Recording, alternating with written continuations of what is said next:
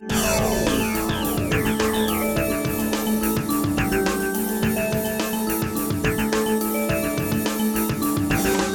位朋友，大家好，欢迎加入老汤瓦雷基，我是老汤。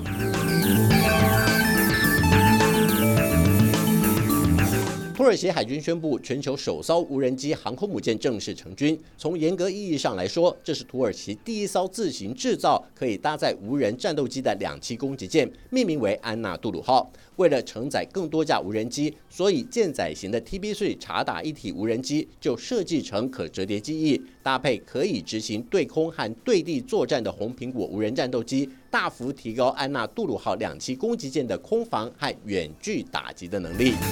Thank you.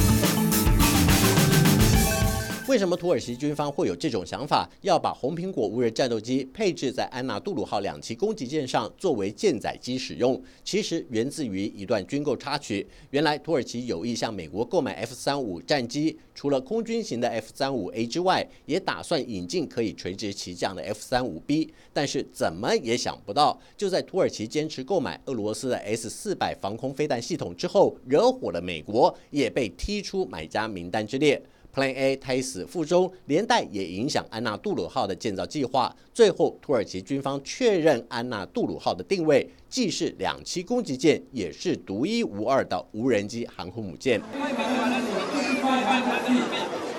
都说是有凑巧，就在土耳其购买 F 三五战机失败后，以制造 TB2 无人机而声名大噪的拜卡集团，又推出一款新式无人战斗机，这就是红苹果的横空出世。这下也成功吸引土耳其军方的目光。如果红苹果可以成为舰载机，岂不是解决了安娜杜鲁号欠缺短场起降空优战机的困扰？所以着手和拜卡集团商讨，有没有可能在后续的优化中，把红苹果无人战斗机配置在安娜杜鲁号两栖攻击舰上。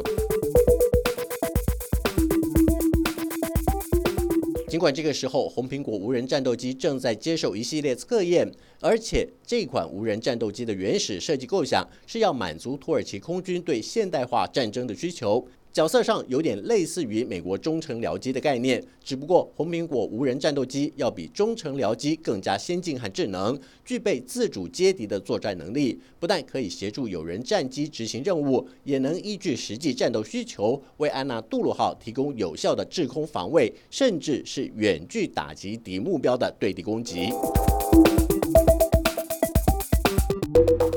除此之外，红苹果无人战斗机还能和另一款代号轻骑兵 B 型双引擎武装无人机一起工作。这两款无人机都配有人工智慧和卫星通讯控制系统，具有卫星引导和自动控制等多种操作模式，也能挂载空对空和空对地飞弹。以及巡弋飞弹与智能遥控炸弹等武器，攻击对象涵括海陆空三类目标。如果再配合性能比 TB2 更好的 TB3 无人攻击机的话，可以执行的武装任务也变得更为多样。尤其 TB3 所具备的超视距通讯能力，就可以大幅延伸整体战场的直管通勤范围，更有助于抢得战场先机。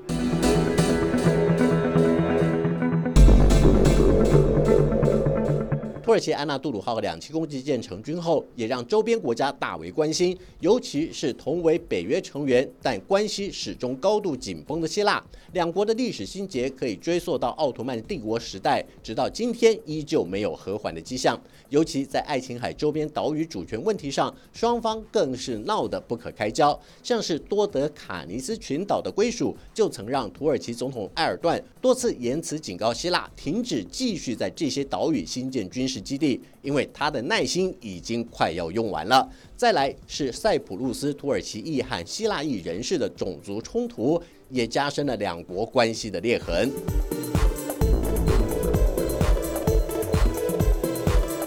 如今，随着安纳杜鲁号正式服役，这艘具有准轻型航空母舰功能的自制旗舰将大大提升土耳其海军战力。根据世界现代军舰名录的评比。土耳其海军在二零二三年的全球海军力量排名第十，而且很有机会扩大自身在欧洲的军事影响力。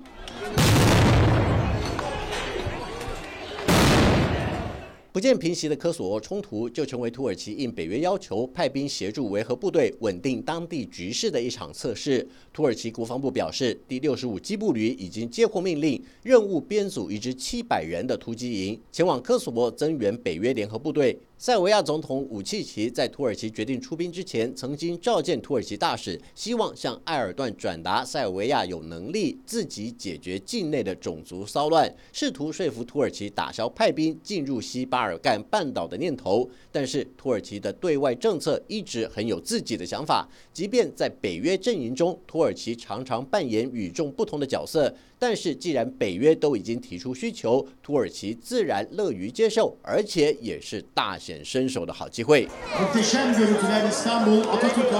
如今的土耳其已经成为一个在研发武装无人机领域上具有顶尖技术的国家，再加上俄乌战争中频频传出乌克兰部队使用土耳其无人机重创俄军的消息，也大幅改变现代战争的形态。拜卡集团主席拜拉克塔尔就说：“这代表一个全新的空战时代已经来临。对土耳其来说，也象征原本停滞不前的航空工业得到重生和延续。同时，他也透露，红苹果无人战斗机会继续优化，朝向超音速飞行的目标发展，而且在可预见的未来就会进入量产时代。至于会在哪个时间点实现？”拜拉克塔尔透露，最快会在明年尝试小规模生产，同时也已经有海外的买家对红苹果无人战斗机展现出高度的兴趣。拜拉克塔尔更自豪地说：“土耳其无人机已经成为民族的骄傲。拜卡集团不仅是军火制造商，也是这场竞争中的规则制定者。”